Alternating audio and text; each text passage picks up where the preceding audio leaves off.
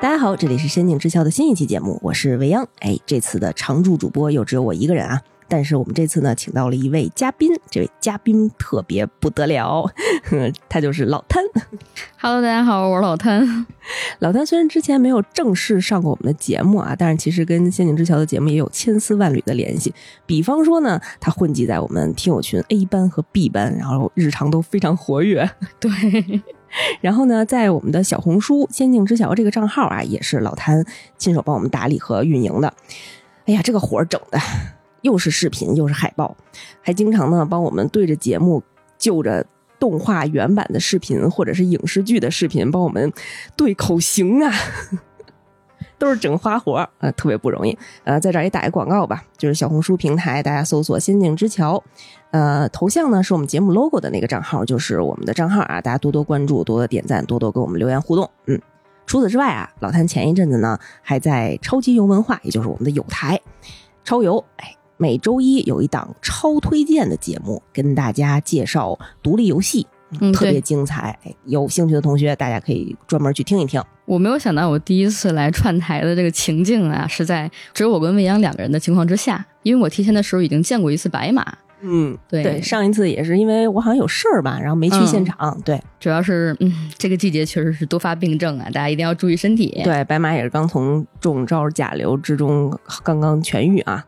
所以这次呢，只有我一个人来跟老谭来对聊这期节目了。哎，这期呢，我们来聊聊克苏鲁。为什么会聊到克苏鲁啊？其实是因为呢，最近呢，呃，影院那个市场呢也开始慢慢复苏了，很多好看的电影也都上映了。哎，虽然作为老母亲呢，现在也很难去电影院看电影，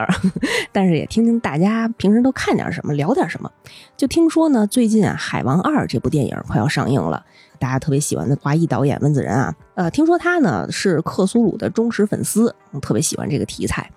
然后我就想到啊，其实我们这个节目呢，之前可能聊过一些作品，有过这个克系元素的，但是呢，我们从来没有从头到尾好好聊聊这个克苏鲁和克苏鲁文化元素这些等等的这个事儿。我自己呢又对这个不是特别了解，哎，我就想到我们身边有一个宝藏女孩老谭。其实你很了解，因为聊过几期伊藤润二的节目，对我可能了解他们的作品，但是我其实不了解这背景啊。然后我们今天呢就请老谭给我们特别系统的来聊聊这个克苏鲁到底是什么。嗯，因为刚才未央说，就是温子仁不是带着《海王二》的这个电影，然后来了北京嘛？嗯，这两天刚好也是在各个地方串，可能要做首映。其实他对于克苏鲁的致敬，应该已经可以延续到《海王一》当中。大家很多时候会忽略这个影片一开头的部分。他在《海王一》的一开头有一个，呃，就是他们家里人不是住在灯塔里边吗？有一个就是水晶球，水晶球底下压着一本书。哦，那个书就是克苏鲁的一个经典的作品，洛夫克拉夫特写的《敦威治啊恐怖事件》。看的这么细呢？后来有人去抠彩蛋了呢，确实没太注意啊。嗯，因为他们那一支的，就是受到受到这个亚文化冲击比较大这批导演啊，他们都普遍的特别喜欢从科索鲁的作品当中去汲取一些经验。嗯，有很多这种类似于代表性的就是电影啊，很多都是可能我们看过，但是嗯，广义上认为这是受到后来的一些影响的那种产物。其实最早的溯源还都是从科索鲁里边来的。哦，那其实有很多电影都是致敬或者使用了克苏鲁相关的元素或者是这种文化嘛。呃，那我们从头来聊聊吧，就到底什么是克苏鲁呢？能给我们讲讲吗？就这个克系、克总、克老，还有什么 称呼？发糖，就就都指的这个克苏鲁，它到底是一个，它是一个生物吗？还是个概念？就是我倾向于在今天这个语境之下呢，把克苏鲁认为是一种恐怖氛围的塑造，一种氛围感。对，就是如果说现在啊，就是呃，对这个东西还不太了解的人，或者有一点初初了解的人呢，他可能会认为克苏鲁是一个大章鱼的那种形象啊。对，我就这么认为。我我一开始以为他就是一个呃深海里面的章鱼，然后可能形象没有那么具象，嗯，伴随着大家的那种深海恐惧，这是一个实体。然后后来我就查了好多资料，我就看不明白，有人说是实体，有人说它又是一种像你刚才说的那种感觉。对。就是大章鱼这个形象呢，其实已经是克苏鲁的一种通俗符号了。就是包括，比如说，你看现在市面上的一些书或者跟它有关系的文化引用，一般都是说我找这个克苏鲁的章鱼，然后摆在这儿，让你一秒钟都能 get 到我可能要讲一个类似于这种恐怖溯源的故事。其实它里边的很多的形象，主要是没有这个章鱼出名。而且在这种所谓的传播途径当中，这个日本人在里边做了很大的一个功劳。嗯，就是他他们玩的都比较比较脏嘛，好多这种类似的东西。展开讲讲，对，待会儿可以给大家讲一讲。其实这个克苏鲁呢，最早的是由这个美国作家啊，叫 H.P. 洛夫克拉夫特，咱们外号给他起的叫爱手艺先生。爱手艺先生，对他的另外的名字翻译其实就是爱手艺嘛。然后他所写的这一系列的。就是离奇恐怖，然后跟心理学有关的这种异形小说的这么一个总称，叫做克苏鲁。哦，对，本身呢，这个形象出自于他最早写的一篇小说啊，也不是最早吧，偏向于早期的小说，就叫《克苏鲁的呼唤》。然后呢，这个克苏鲁是旧日支配者当中的一个呃神。虽然说不是所有神当中最厉害的，但是确实是最出名的。好多问题点呀，来吧！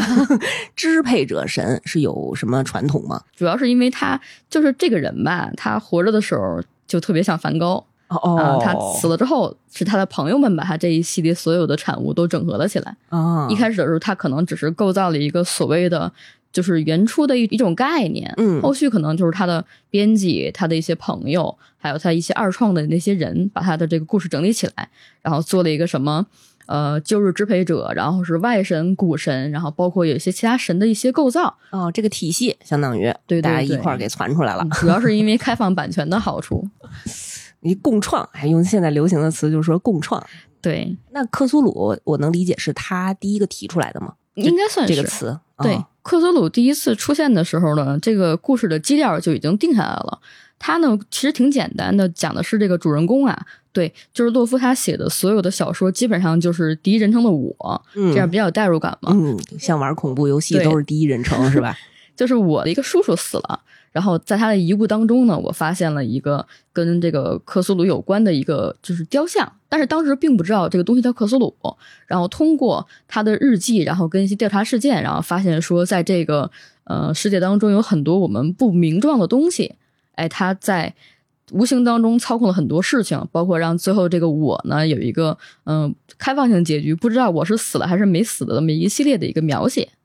对，所以克苏鲁就是在这个故事当中被第一次体现出来，而且在当时他的就是一八九零年往后的那个年代当中是没有人这么写的，肯定算是一个开创者了，就嗯，所以我听明白了，就这克苏鲁啊是。这个假想当中的我的叔叔 第一次提出来的，在他的日记里。但是其实你还挺好 get 这个形象的，嗯，就是后来也是，嗯，因为克苏鲁的本质是不可名状嘛，就是我我一直是比较不太提倡说这个，比如把有些东西具象到某一个形象里面去。但是现在大家普遍认为克苏鲁最代表性的形象应该是《加勒比海盗》。里边的那个船长啊，反章鱼船长对，戴维琼斯，他就是一个非常典型的，就是嗯，后续把克苏鲁整个描写出来、形象出概念的一个一个人物哦，就是好多用章鱼的爪子，然后好几层钢弹钢琴的那个那位。对，而且现在就是波哥欠下了债没有讲完的这个《博德之门三》上来的夺心魔也是一样的形象，就也是克苏鲁的形象。不知道什么时候呢才能听到他的第三期节目了？不是重新 对，不是重新开档了好几次吗？嗯，主要是很多人我也看了，好多人说无法接受《博德之门三》，就是因为一开始有这个被他们寄生的这个情况在哦，也是弄得挺恶心的。刚才老谭提到啊，其实他自己就是你自己也不想把克苏鲁完全定义到一种时态实体啊，其实更多是那种嗯，我觉得恐怖气氛上，或者是人类对。人类的恐惧来源于未知嘛，所以我不知道他在设计的这个时候是不是会引用这个概念，通过这个概念来想表达大家，嗯，是不是对那种深海啊，或者是巨物的那种恐惧？但是给一个实体呢，就总会有击破它的可能性。但是如果不具象于实体的话，是不是就是觉得这个东西？哎呀，就总是特瘆得慌，因为我们不是讲过说，就是文字有特殊的美感，你可能用自己脑补的情况下，可能会想出就是完全不一样的各种各样的形态。呃，洛夫克拉夫特有一个自己说的话啊，他这个话是这么说的：说我所有的故事都建立在一个基本的前提上，浩瀚的宇宙中，人类的法律、利益和感情毫无意义。若想了解世界以外的未知真相，你必须忘记时间、空间、维度、生命机制、善与恶、爱与恨。这些只不过是微不足道的人类才会拘泥的渺小概念。我本来以为我懂了，听完他这段话，我又不懂了。就好多人，就是我也认识出克苏鲁的编辑啊，就是包括我原来啊前公司果麦也是，然后时代华语那几个编史的营销编辑也聊过，他们其实特别痛恨就是洛夫克拉夫特写东西的那种文笔，就特别絮絮叨叨的。就今天我们说，为什么好多人说我 get 不到科斯鲁这个故事的恐怖点在哪儿？嗯，一个是因为时代局限性。再有一个就是他写东西的时候太过于保守，他其实更倾向于别人叫他一个，嗯，不能算科幻的小说家吧，就是介于科幻跟真实的那种纪实文学的一个一个写法。他是，比如我前面，呃，写大概百分之八十的那种，都是用严谨的科学态度来讲述这个故事当中的很多点，就是《疯狂山脉》是比较代表性的一篇啊。到最后的可能百分之十五到百分之五的时候，才开始揭秘那些所谓的光怪陆离的东西。他就是太前面写的就太就是冗长，然后又枯燥，所以一开始像《疯狂山脉》这种后世称为名篇的作品啊，在当时就是发表的时候，其实没有出版社愿意要的。为什么呢？看不懂。那个时候就是主要大家都进进度太慢啊，一个是这个方面，一个就是那时候主要都是看短篇，他那个写的太长了。用今天的就是书的体量来说，应该将近于半本儿。那登在一个，就他们那时候不是一般都是奇幻故事跟瑰丽幻谈吗？嗯，那两本小说其实都都是承载不起这种体量的，所以这个小说的出版跟发表也是搁浅了很长的时间，就类似于短视频平台，然后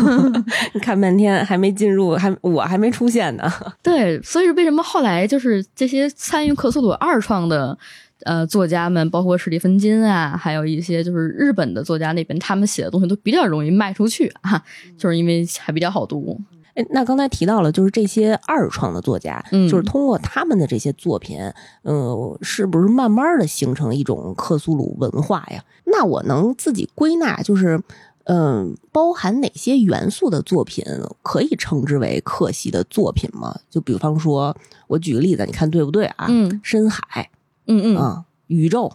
没宇宙算吗？都算。章鱼那肯定是了，是吧？这不是基本元素嘛？巨兽崇拜、巨物崇拜，哦，那就反正大虫子什么，就反正白马玩会吐的那种。就人不在还得把它 Q 到。其实，嗯，我说一个可能会引起一些，比如有点争议的一个说法，比较流氓啊，就是说今天可能很多这种奇幻、惊悚跟恐怖题材的代表形象身上。应该都能够看到，就是对克苏鲁文化的致敬啊，尤其是比如像太空的那一只，然后比如异形那种啊，嗯，还有就是现在比较火的新怪谈，嗯，跟新怪谈有关系的情况呢，就会扯到一个，就是为什么现在大家会出现一种情况，叫做呃反洛夫克拉夫特，就是现在不是核心圈子的人其实不太在乎这个事情，一个是什么，有一点。就是现在这个语境当中，因为他是保守派的老老早的那种美国人，说他是种族主义者啊，这是一个题外话。就是他原来写的一个故事，叫做《强中之鼠》，然后呢，它里面有一只猫啊，那个猫叫尼格尔曼，然后就尼狗尼狗，然后就说他种族歧视。对，这是一个方面。第二个就是说，因为他写的东西太过于没办法总结出来的原因是什么，所以延伸到现在的文化产物当中，不能给大家一个好的结局或者一个好的。呃，看法导致大家改编起来特别费劲，很多较真人就说我们现在不能去看克苏鲁了，所以现在倾向于改编《新怪谈》这种作品。所以我觉得，比如我们举几个例子啊，就是你可能大家应该看过的这个电影当中，然后比如说前一阵儿就拍拿破仑，然后没拍好的那一位，现在比较受争议的呃雷德伊·斯科特，他之前拍《普罗米修斯》的时候。那个故事正好是卡在《疯狂山脉》想要去影视化的那个开头，然后他把这个拍出来了。别人发现说：“你这个不就是跟《凤凰山脉》一样的一个情况吗？你有一个从外太空来的神，是普罗米修斯里边那个，就是大光大光头脑袋，嗯，他就类似于克苏鲁当中就是从外太空来的那个神的角色。然后你给了人人类火种，然后你之后还就是有一个很大的去外太星的那个。”飞船有很多恐怖元素的塑造，有包括一些什么寄生啊，因为它《异形前传》嘛，所以那种形象很多触手也是跟这个有关系的。大家会普遍认为这个就比较有客味儿。还有就是啊，另外一个比较著名的故事叫做《印斯茅斯的阴影》，也有叫啊，就是反正各种影都有翻译问题。它就是改编的重灾区啊，就之前不是拍《水形物语》吗？那个故事的呃底本其实也是印斯茅斯。哦，对，它里边就是克苏鲁当中一个非常就是有代表性的眷族，叫做深潜者，就是里边跟那个女主角谈恋爱的那一位啊，满身长着鳍的形象，其实也是因斯茅斯里边的一个，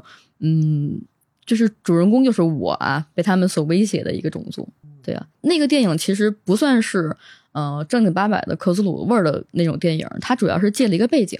那如果你想就是看印斯茅斯有关的类型，其实可以看《异魔禁区》，那个改的会更好一点。除此之外呢，比如说像嗯，这个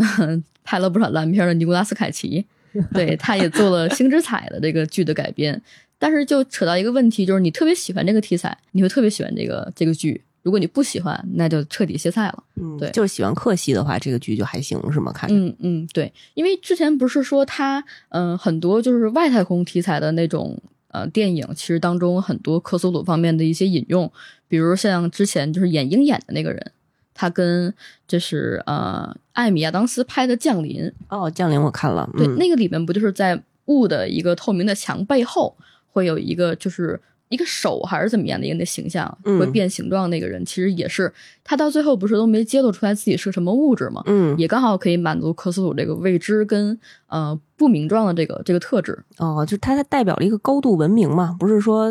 翻过来好多年，然后为了拯救人类，然后才过来跟这个女主嗯喜相交流的。就是特别喜欢玩那种高概念的东西啊，因为我这个圈子当中，我可能最喜欢看的片子，一个是《普罗米修斯》，另外一个就是呃，就是娜塔莉波特曼演的那个《湮灭》。哦，湮灭我也看了，对哎，我看的这些作品，当时没有了解克系，但是当时都觉得挺喜欢的啊。原来今天总结完，我发现我还是一个客系的忠实爱好者。不，有一次有一次我们群聊，你说你特别喜欢《林中小屋》啊那个里边好多都是跟这个有关系的。因为我觉得《林中小屋》是把就是美国恐怖系列的这些经典的作品、经典的元素全都混进来了。它里面肯定是除了克系，什么感觉日系的那，你像你说的，可能新怪谈的那些对妖魔鬼怪也都包含在里边了。我觉得就是林中小屋最好的就是代表了克苏鲁的一个特质啊，叫做不作死就不会死。就是雷神的弟弟锤弟，他如果不去作死的话，他就死不了的。确实是。反正就是有一个呃，我们讲过说，如果你在克苏鲁的世界当中怎么能活下来的一个真谛啊，就是去掉自己的好奇心，原地待着就好。就是哪儿也别去，别对，但凡你有好奇心，你去进行了探索，然后你就是只要你被这个事儿勾住了，你到最后就只有一种结果，不是死就是疯，叫非死即疯，哦这这是一个固定结局。呃，所以克克苏鲁文化的这种小说或者题材的内容，他们里面的主人公都是有这种好奇心啊，然后一层一层的探秘，但是自己像你刚才说的，结果都不是很好。基本上没有好结果呢，就是典型的调查员视角嘛。可能好多人不太喜欢玩这个跑团儿，因为最早的时候克苏鲁的发迹其实跟跑团游戏也有很大的关系。哦，对，包括我们现在讲就是调散值啊，这个散值的说法，哟，这个特别经典，给大家讲讲。散值的说法不是那个洛夫克拉夫特提出来的，他是就是跑团游戏啊，同名克苏鲁的呼唤里边最早提出来的，因为它作为一个数值在游戏当中出现嘛，你要有一个名字，比如说我的精神力、我的 HP，然后怎么怎么样，嗯嗯哎，就此诞生了就是说我的散值掉光了，我的人就死了的这么一个玩法。他那个 sign 那是什么什么词单词啊？什么意思啊？S A N 吧，就是嗯就它，我觉得现在应该算是一个独创词儿，就之前也没有。就我的散值，我我我印象中应该就是我的理智，我的嗯理智掉光了之后我就没了。反正，在动漫里头也经常有这样的梗。对，动漫里边的话，我你看过就是《前行吧，亚奈子》，嗯那个也是他就是克斯鲁当中的一个奈亚拉托提普，应该算是外神吧？对，他是外神的其中的一个。这个体系可大了，这么深呐、哎呦 我就看小姑娘挺可爱的。对，主要是嗯，可能你对这个作品接触比较多啊，就是像是奈亚拉托提普这样的外神，它是比较特殊的一个。比如说像刚才我们讲的克苏鲁，它是那种就是能够被人们所异教徒们啊去崇拜的那种神，他可能就是叫做旧日支配者，旧日支配者就是我对你的神罚一定是降临在你身上，不论你崇不崇拜我，你都得死的那种一个类型。然后呢，外神就是说，嗯，是比那个旧日支配者要强一点儿。他们比如就像那个无限宝石一样，是宇宙原初的时候就出现的一种一种神灵啊。但是这一位就是参与到人类的各种各样的进程当中，比如说这个刚才讲过的奈亚子的化身啊，奈亚拉托提普，他就是参与到人类的各种事件当中。有一种说法啊，就是在洛夫克拉夫特的小说当中说，这个去鼓吹人们做核武器的人也是他。哦，反正就往里安呗。对，就是很多人说，为什么这个看克苏鲁的小说有一种代入感，就是因为他把自己生活的这个地区啊，比如说马赛诸塞州这东西写进去了，然后包括里边的，就是有一个经典老梗啊，就是阿卡姆疯人院。我跟这个 DC 的编剧们一定非常喜欢看克苏鲁的故事，嗯，要不然怎么能给蝙蝠侠的 这个人才辈出阿卡姆这个镶上去呢？确实是。我特别想问，就是比如说这个主神和是外神，所有克苏鲁类型的作品，他们对于克苏鲁的这个宗教体系，这个是都是一致的吗？也不是，他是他是这样，就比如说我这个地区，我那个信仰的神叫大滚，那我可能叫大滚密教。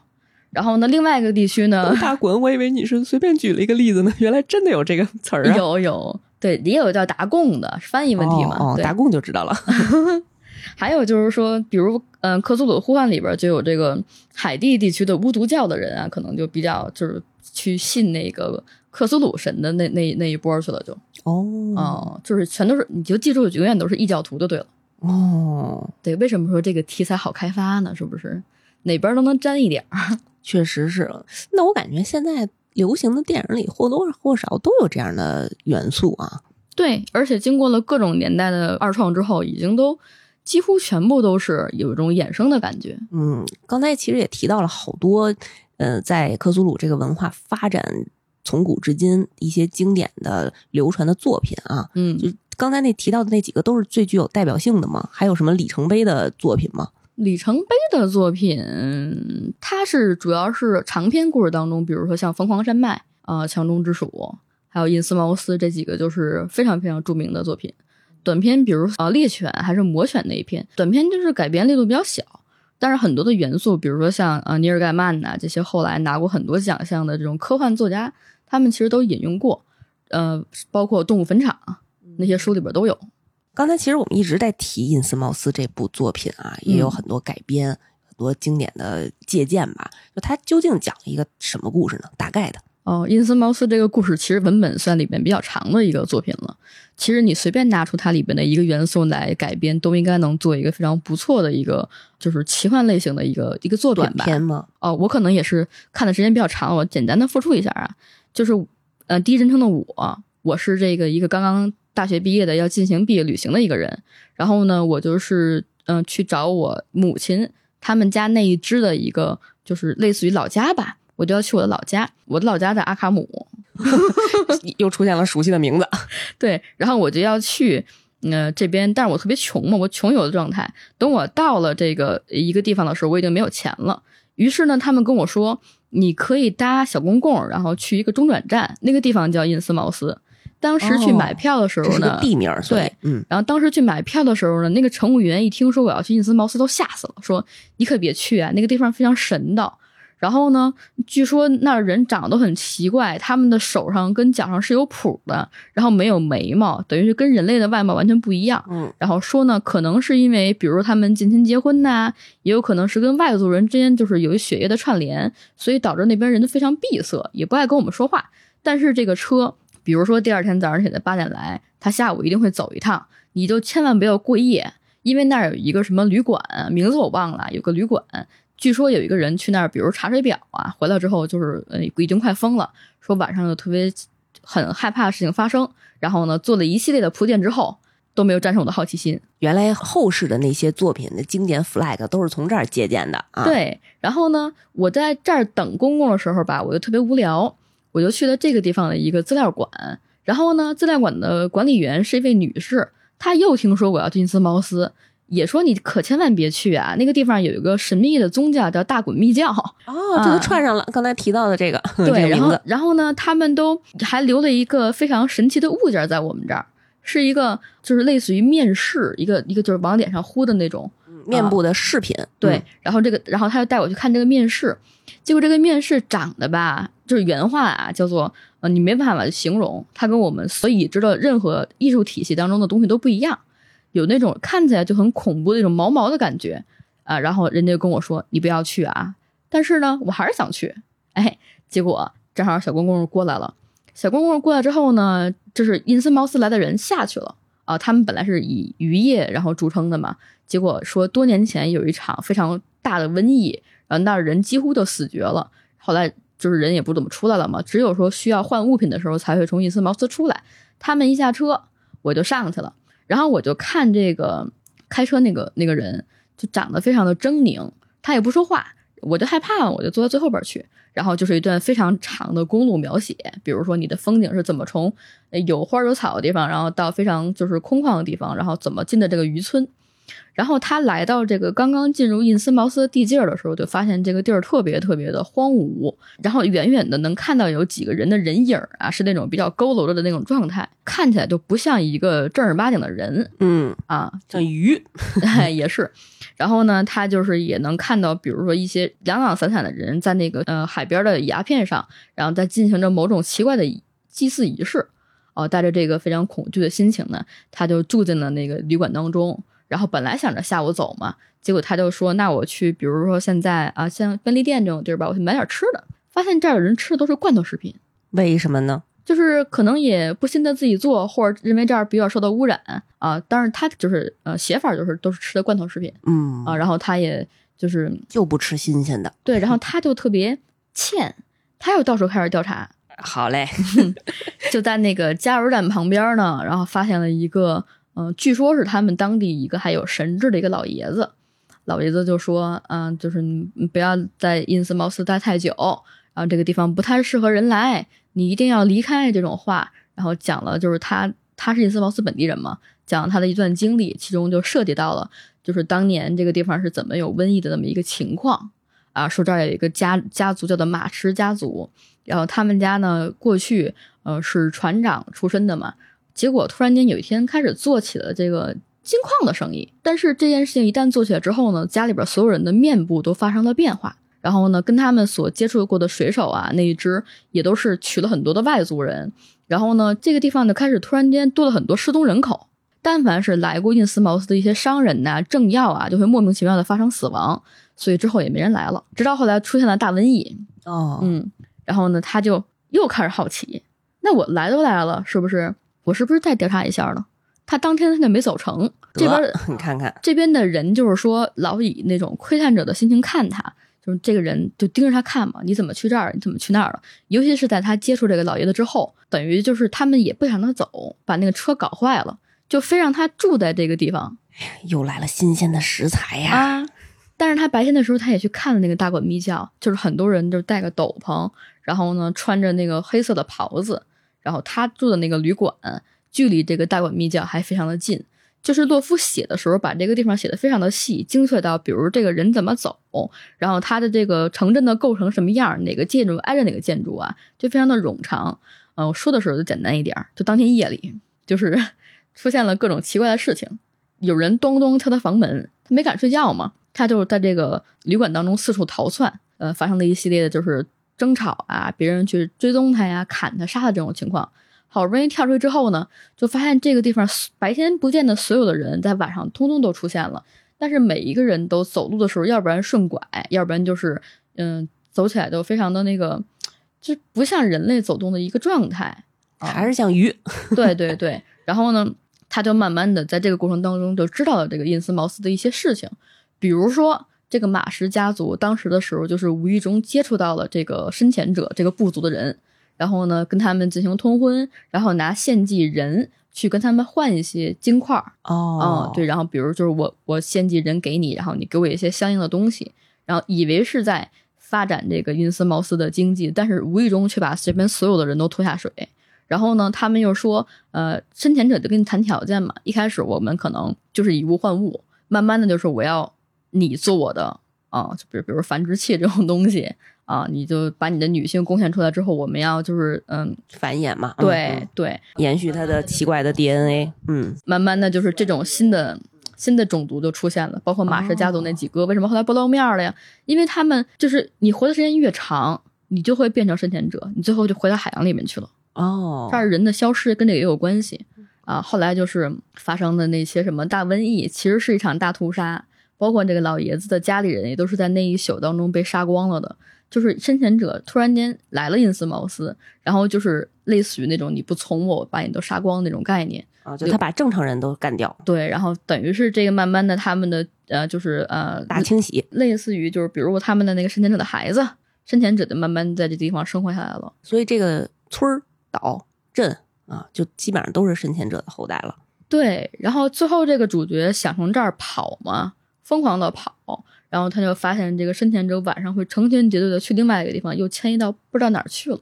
他就晕过去了嘛，最后就得救了。他去向警方再去报告的时候，其实这是一个写的插叙嘛。去报告的时候，一开始人们都不信他的，后来他又去了这个米斯卡托尼克大学的图书馆，然后去查各种各样的文献，然后也找了几个嗯、就是后来的知情人，别人才愿意去受理他这种说法。嗯，最终就是可能他们就是派了一些人去把银丝茅斯给烧掉了。哦，嗯基本上这么一个大概的故事的对，大概是这么个故事。那他这主人公算是洛夫作品里面就有好下场的，他算比较善终的了，但是啊，but 他慢慢的发现，就是他的这个祖母其实也是就是马氏家族家的一一个女儿吧。哦，那怪不得呢，因为他不是最开始是要回他祖母那儿吗？对，因为他到最后也变成了深潜者。嗯，嗯，他其实是真的是找开始到长长脚蹼，手什么手上蹼上，真的是找家去了。就是他慢慢的发现他自己已经没有了人的理智了。就是他为什么能会无意中被召唤到这个印斯茅斯啊？其实也是因为他就是血统当中的一种一种东西。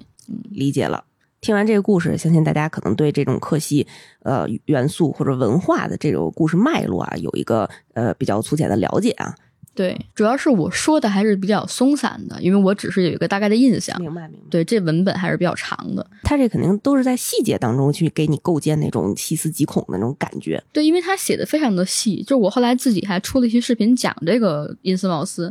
那我写了两三万的稿子，就改完之后，嗯，你就想他原来的文本将近得有六万多字，其实也是一个小的中篇的体量了。嗯，这个是什么时代的作品啊？哦，算是他比较偏中期的一个作品。早期的时候，他的风格可能更像就是爱伦坡的那种风格，是他的偶像，就是也有一点前边呃写的很冗长，但是后边一定要有一个大反转的那种啊，短篇小说之父的一个写法。嗯中期大概是什么年代啊？中期就快到，嗯、他是四几年死的嘛，就是一九二零二零年左右，哦，那会儿还也是美国经济比较差的时候。明白了。其实我帮你总结一下，就是说他所有的故事以一个我们熟悉的世界作为起点，然后慢慢的，甭管你是通过调查还是去呃里边参与其中，然后去揭示掉这个平凡的表象之下的一些情况。然后你越去探知，你的认知就会发现有一种去扭曲的这种情况。比如我认识到的世界是这个样子的，但是在我认知之外，它其实有另外一面。你所认知的世界当中，怎么会有这么多癫狂跟不可思议的形象出现？这个冲击感是科苏鲁的故事当中可能比较去注重的一个一个描写吧。今天聊之前呢，我其实一直以为克苏鲁它只是指一种形象，或者是一些嗯触手啊这样的元素，但是其实没想到它对于这个故事，呃，这个构成还有它的讲故事的方法，它其实也是自成一派的。所以，嗯因为在老谭刚才说这段话之前，我其实特别想问，那这漩涡到底怎么就克系了呢？但是你说完对于现实社会的这种理解认知的颠覆，然后我一下就懂了啊，原来是这样。就是前一阵儿不是出了个游戏嘛？我之前也讲，我说我还挺喜欢的，叫《恐怖的世界》，伊藤润二加克苏鲁，就是圈子当中本身是认这个事儿的，就是你把这两个元素搁在一起，其实并不太去有有冲突的感觉。所以你比如说，你看伊藤润二他的那个漩涡那个作品当中，他也没有深海，他也没有宇宙，哎，最后可能点了一下宇宙，他也没有章鱼，只不过是蚊香、转出来的漩涡啊。他只是说这种作品的构成方式，以及他这个世界观的塑造，还有这个主角探究世界真谛的这个方式吧，是算是克苏鲁，也算是克苏鲁的一种讲故事的方法。嗯，漩涡的话，是因为我认为啊，是因为它一直没有解释，就是你故事的在揭晓之前，很大一部分你永远发现人在转。各种漩涡，脸在转，然后那个在转，对，在转。他一直没有解释为什么会在转，所以你一直是带着这个疑问，也是一种调查员的心态，就是你身边的所有人。调查员，记住这个元素了，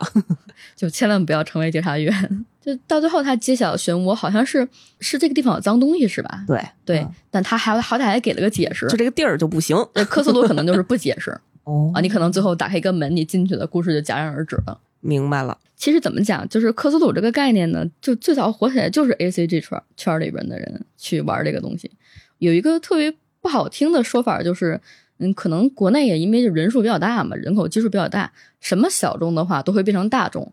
这个克苏鲁的文体呢，可能也就是在一二三线城市当中还有很多人去看。再远点都没有了，你从这个实体书的销量上就能看得出来，游戏反而会更出圈一点，尤其是后来出了《雪原》那个作品之后，嗯，还挺火的。这我听说过啊，没玩过。又雪又是克苏鲁又是魂，所以一口气就把那个，嗯，包括在日本跟欧美以及这个中国国内的游戏圈里边的很多人就拉进了这个克苏鲁的体系当中。对，后来也是经过了很多游戏媒体啊，那么一年他也拿过好多奖嘛，就一下就。有点那个提系的那种感觉。刚才老谭提到，就是反克苏鲁、反克系的人，现在更喜欢新怪谈。嗯，那这个两个有什么本质的区别吗？就你简单的可以把克苏鲁认为是旧怪谈。嗯，就他的那一支还是比较老旧的传统，因为时代局限性，它就是在那个八九十年代当中的那种嗯想法所做成、所做成的一个认知吧。但是新怪谈呢，它的写法最后会倾向于给你一个答案。比如说像呃，就是什么 SCP 这种东西，现在都不让说了。就 SCP 是新怪谈当中的一个类似于机构吧，SCP 的基金会，它里面所收容的一些事件就是无法解释的东西，但它最后会作为一个事件，然后记录在案，放在那个里边去。就是呃，《心灵杀手二》的那个组，呃，Remedy 之前做了一个游戏叫控制啊，叫 Control，嗯，然后它里边就是完全走的这个新怪谈的一个路线。就是大家去玩的时候会发现，这游戏的机制做的非常的差劲，但是它对于这个收容新怪谈的内容的话，还是比较的，就是非常全面。它你可以理解成，就是新怪谈它把恐怖的、呃悬疑的，然后软科幻的类型当中的那种东西啊，还有就是推理这种所有的大门类当中进行了一些综合，然后给它冠上了一个就是跟旧怪谈有一点相似的那种概念，然后做的新怪谈。那我能简单总结为新怪谈有一结论，旧怪谈没有，能这么说吗？就我们之前讲的那个电影《湮灭》，嗯，它其实就是新怪谈的一个代表性的作品。呃，从那个《遗落的南境》第一本当中改的这个故事，其实不是那么好分的。就是它，因为克苏鲁的二创当中有很多的各种各样的分支，软科幻跟硬科幻的又不太一样。包括洛夫当初自己写的时候也是，《疯狂山脉》就比较硬。但是可能像《穿越时间之影》那本吧，就比较软，就是他就是鼻祖，他其实也没有把这个边界画的那么清晰。对，就就是怎么讲，也是因为洛夫克拉夫特他本人就是死的比较早，他很多东西还没来得及总结归纳呢。他到晚期的时候，才从他各种笔友的那个口中去说服了自己，去愿意把他他这些东西整理出来一个体系。结果这个事儿没干多久呢，他就足了，就哦，嗯，就是长长辞了。结果这个体系还没有搭建起来，是，然后所以因为二创嘛，就是大家都续写，然后所以可能就夹杂了自己的理解和自己的元素，所以现在可能它那个边界感就不是那么清晰了。嗯，对我刚才不是也说这个克苏鲁有时代局限性嘛，里边总要讲到一些科学的故事。这个局限性在哪儿呢？就是我们也讲一点比较偏科普的内容啊，虽然有点干，但是可能会对你之后这个认知有一点点的，就是没没事，我能理解，我我尽量帮大家也理解理解。就是呃，他那个年代呢，就是洛夫克拉夫特是一八九零年出生的人嘛，他的那个情况刚好是处于一个二战跟美国经济动荡的一个时期，那个时候就诞生了一个非常现在都无法求证的理论，叫做火星运河论。哎，什么意思呢？就是说，嗯，当时的天文学家不是那个想探究未知生物嘛，所以就盖了很多很多那种天文台。然后其中就有一个老爷子啊，就名字极长，我都记不住。他呢，他就发现了这个火星当中有很多的沟壑，就是他从太空拍回来的照片呢，就显示说啊，这个火星当中肯定是有人类生存的，对吧？我们肯定能有生命体。如果哪天地球要爆炸了，后来不是有二零一二这么一个说法吗？嗯，对，要是爆炸了，我们还可以移民去火星啊。现在马斯克不都干这个事儿了吗？对，就是你到现在只能说确定啊，就我们现在二零二三年只能确定说，就是火星上肯定出现过生物，因为它有水。嗯，但是太多的情况下，我们就不知道了。就从现在你看，火星救援各种各样的什么星际穿越，都会提到火星这个事儿。就是这个将近啊一百五十年前的这个理论，到现在还是被引用当中嘛。所以啊，就是罗夫卡夫特当时也是饱受荼毒。他也是这个火星运河论的一个类似于受害者，但是他本人就比较悲观，他就觉得说呢，我怎么有点不太信这个事儿啊？所有人都在想象，就是经济好的情况之下，他突然间提出这么一个悲观的理论，说人类是渺小的，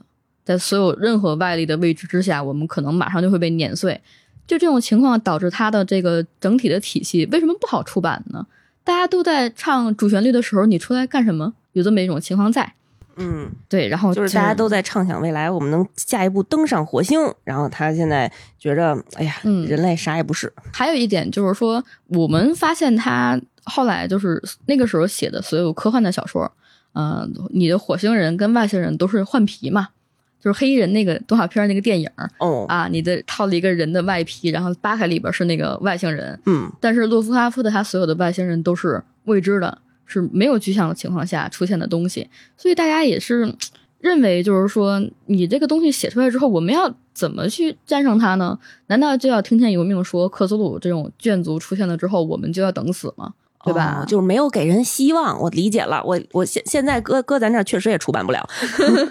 主要是因为他后来写的就已经被伪证过了嘛，现在出起来也非常的好出。我们现在国内出版圈出克苏鲁的书啊，就有一阵儿出疯了之后，现在都已经开出到他的朋友那边去了 啊。之前就是我我也就是被那个人家安利说讲了一期那个呃虚境奇谈还是哪那个特别厚的一个书，C.A. 史密斯克苏鲁三杰的另外一部作品。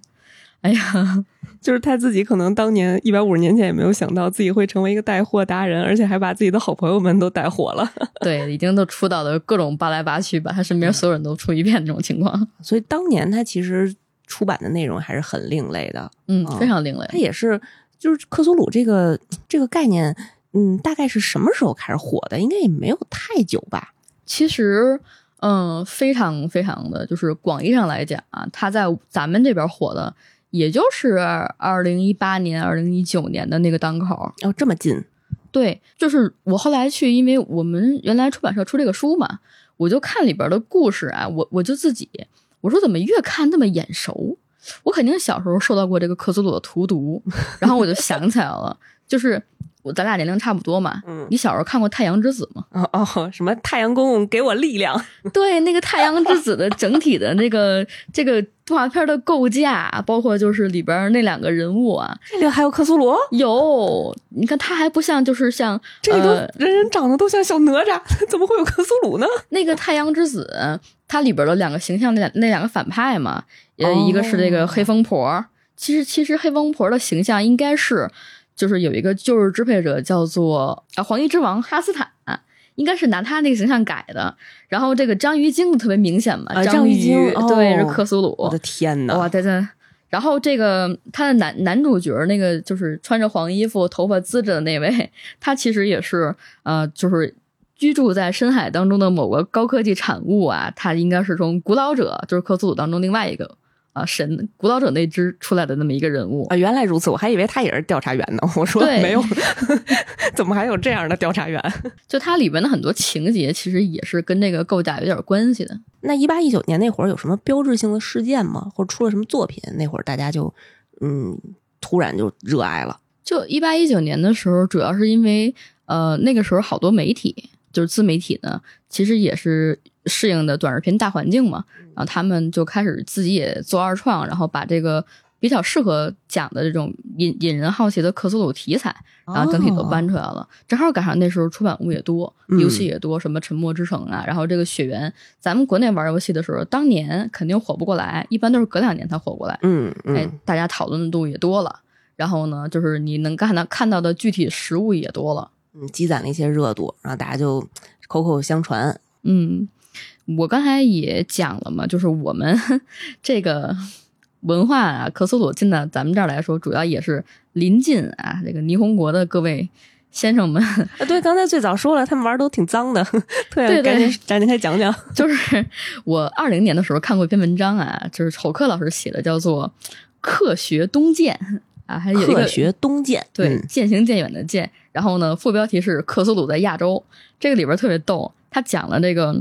就是日本人最早的时候引用这克苏鲁的时候，是一个在一九五六年，它其实特别特别早。然后当时你可以猜一下啊，是谁把这个克苏鲁引进日本的？那我也猜不着，一九五六年的日本人我也没认识几个。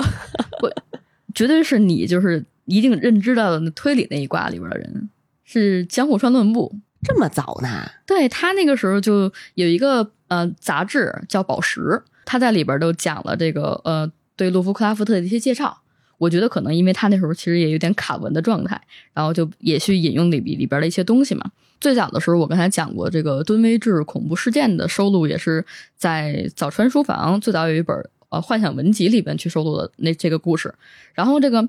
日本人不是有一种非常神奇的能力叫拿来主义，嗯，他就特别喜欢拿嗯拿外面的东西来嘛。然后有一个代表性的作家呀，叫做中岛新，我这是他笔名嘛，本身应该叫做呃立本薰，是一个女性小说家。她就拿来主义，一个是拿了我们的《水浒传》哦啊，一百零八将的那个，然后拿了这个克苏鲁，然后写了一本小说叫做《魔界水浒传《魔界水浒传》这里面元素太多了。》。对，他就把每一个克苏鲁里面的形象，然后就把这个一百零八将分别就安排上了。他给每个人安排了触手啊，还是怎么着啊？呃，今天大家看到这种啊，触手跟口气这个玩意儿，也是从日本人那儿传过来的。口气就是好多哦，想起来了吧？好多这个就是触手跟前儿不是有的是吸盘吗？有的是带牙的那种，那那个我想想啊，嗯铁血战士那种算吗呃？也算也算，哦他也是啊，他不是也有这个胡子鲶那种鱼的那种情况吗？嗯，对。然后就这个故事主要是讲的是什么呀？说呢，克苏鲁当中的一些邪神，然后就要侵侵犯地球啊。然后同样克系的这个一百零八星宿呢，就要对守护神，然后就要跟他们相知对抗，就特别有过去那种日式的什么什么十二国际的那种感觉。啊听什么这名字，我当时以为是什么变形金刚大战葫芦娃呢，但是听完这故事以后，觉得确实十二国际那个劲儿。但是你也能 get 得到他想讲什么东西。所以这故事里跟魔界没有什么本身没有关系，对吧？没有 my precious，没有这个内容。没有没有魔界的事儿，主要是就是讲了它的它的大体构架嘛，一个宇宙，哦一个克苏鲁，然后但是拿我们这个《水浒传》确实有点过分。这确实没想到。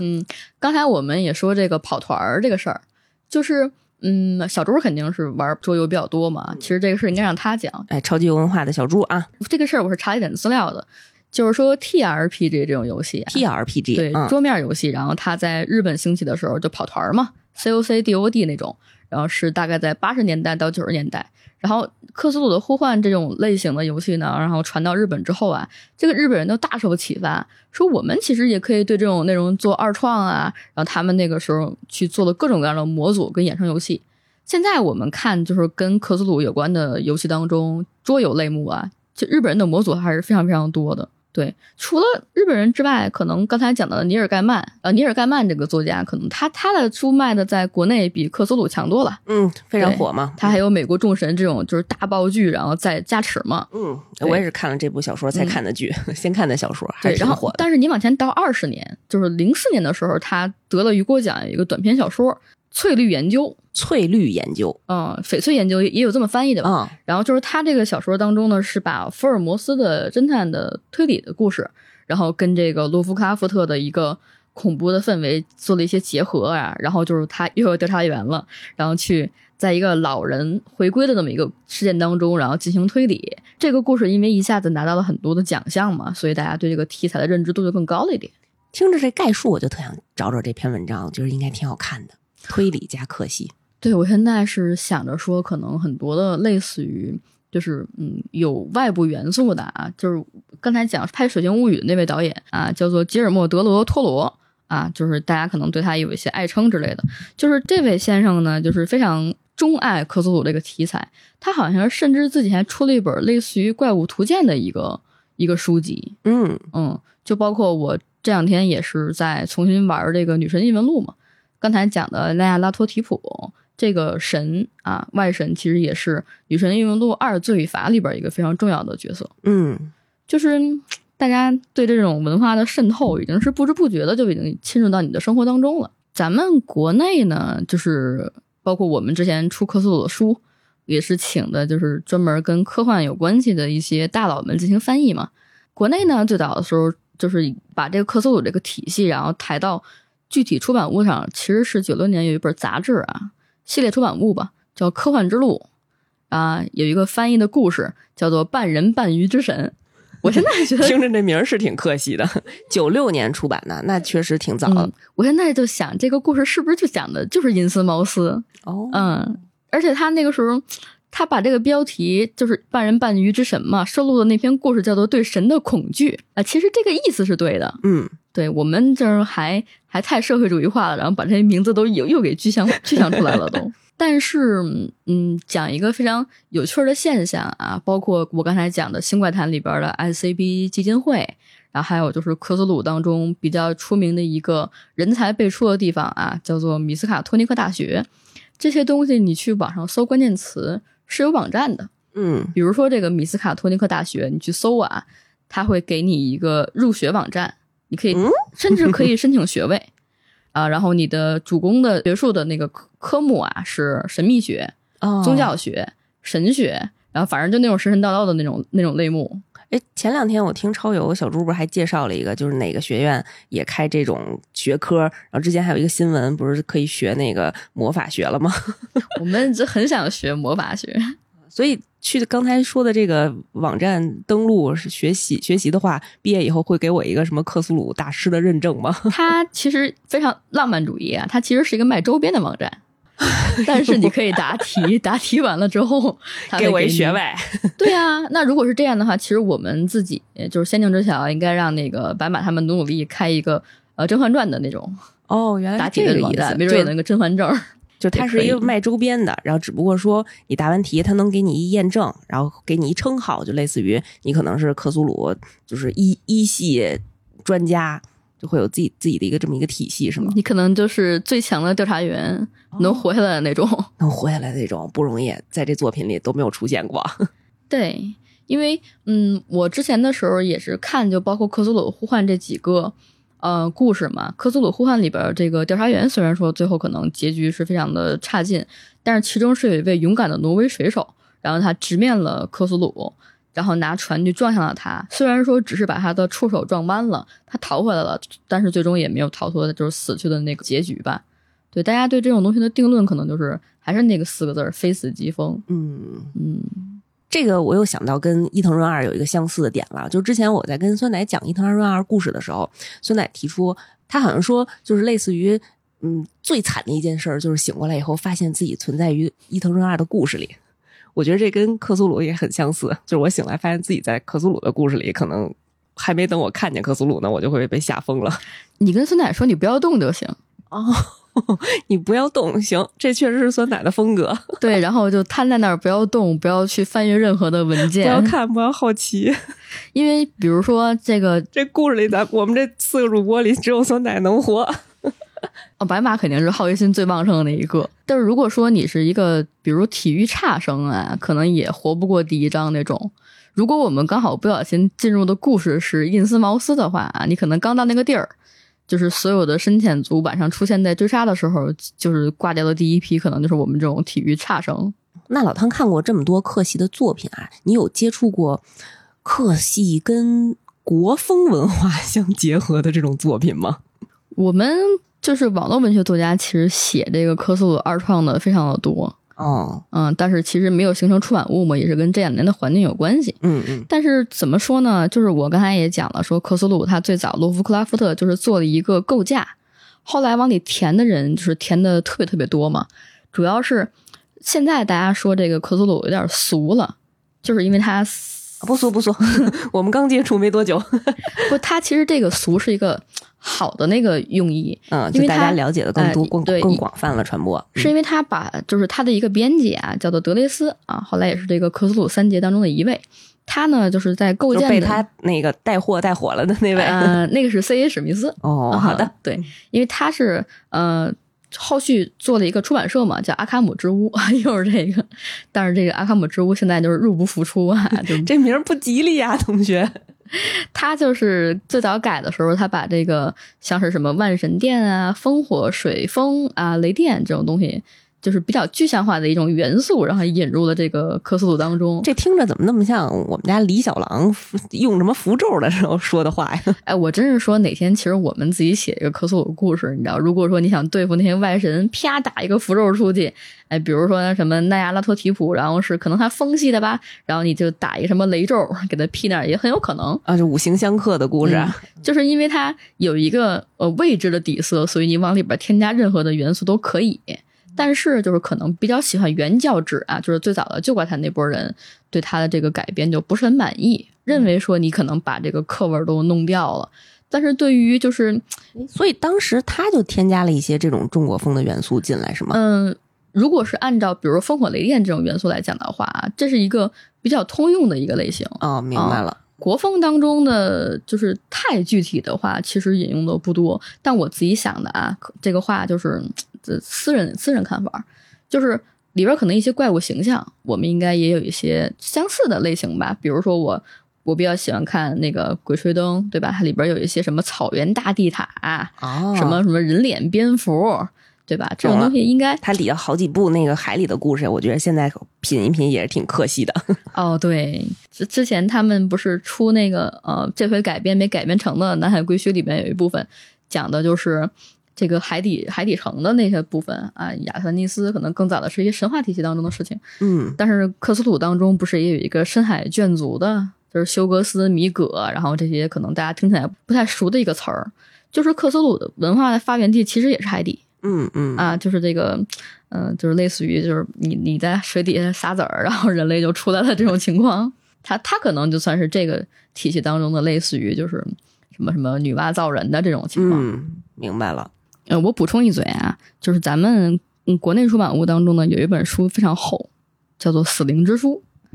对这个的用意，干嘛？这是做法用的吗？不是的，这个啊，这个的用意呢，本身是想借用的这个洛夫克拉夫特自己写的一个非常厉害的一个一个概念，就是他把所有这些克苏鲁当中的一些故事啊，跟这个什么，比如说古神外神怎么来的，然后呢，别人遇到他们会有什么事儿。写了这么一本集子啊，这个设定集，对，然后是是故事当中的集子，就是书中书。哎，他给他就是命名说是一个阿拉伯的疯子，叫做阿卜杜拉·阿尔哈萨德吧，这么一个人，他写的这么一本书，然后呢被各个大学所珍藏。然后这些所有的调查员有一个共同的特质，就是大家就是比较高知啊，包括说《凤凰山脉》里边那那一系列全都是。各个学校的教授，然后就说他们因为看过《死灵之书》，才会在见到这个，比如说像什么具体恐怖形象的那种休格斯古老者的时候，一秒钟就 get 到，我操，我来了一个特别吓人的地方。哦，哎，对，举一个不恰当的比喻啊，就是类似于《哈利波特》里面的神奇动物在哪里？对我看见这些神奇动物，我才知道他们都是哪个动物，是吧？关键特别损，他除了让这个他自己构建的米斯卡托尼克大学里边有这本书之外，他还放在了哈佛，放在了各种各样，就是所有的常青藤院校当中，一个学校有一本。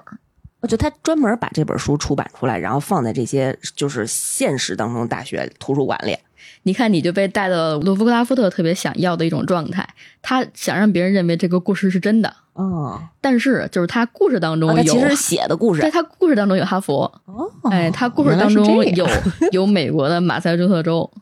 有各种各样的，就是你跟现实生活当中能对应上的一些地点。了解了，完了，我觉得我现在需要戛然而止，我要马上踏上这些调查员的后路了。呃，请你不要去尝试调查员。哎，今天听完老谭讲完吧，我发现啊，这克苏鲁这事儿吧，它就是一玄乎的事儿，就可能我这初衷就不应该把它聊得特别明白，然后保持这种恐怖悬疑的这种感觉、这种气氛，可能就是你已经了解克苏鲁，已经上道了。对，因为我今天录之前，我还跟未央说，我说我特别怕把这个事情讲的，就是。特别具象化了，比如说我破坏了它的美感。一个是我说话也快，就是我特别怕，比如一些很密集的知识点铺垫上去之后啊，就是包括这些知识都是后来大家总结的嘛，会不会说让大家认为就是克苏鲁是一个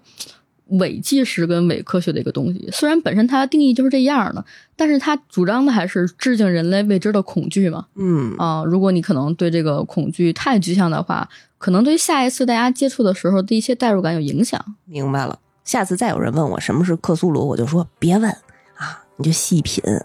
嗯因为我是很喜欢这一支的东西的，就是我甚至有一种念想啊，就是因为原来我见过有一个呃，就非常厉害的纹身，就是有一个人在后背上纹了一只大章鱼，然后底下写了一句话，就叫致敬人类未知的恐惧。我特别喜欢这个事儿，但我做不了，我疤痕体，我估计纹完之后我就成大章鱼了都。这也是克系爱好者的一个终极追。就即便说啊，包括整个克苏鲁的文体，然后洛夫克拉夫特这个人都比较悲观，但是其实你抛开这些所谓的表象去看本质，他虽然说给这些所谓的调查员都安了一个不好的结局，但是因为有这些记录嘛，你才能够知道说人类的好奇心跟人类的勇气还是没有止境的，才能够把这些东西呈现在你面前，就是底色还是好的，只能说整体的氛围感塑造起来，让大家觉得说有点绝望。非常理解。嗯，今天也非常感谢老谭，呃，来到仙灵之桥跟大家这么系统的介绍一下克苏鲁啊。感兴趣的同学呢，也可以去小宇宙听一下老谭的，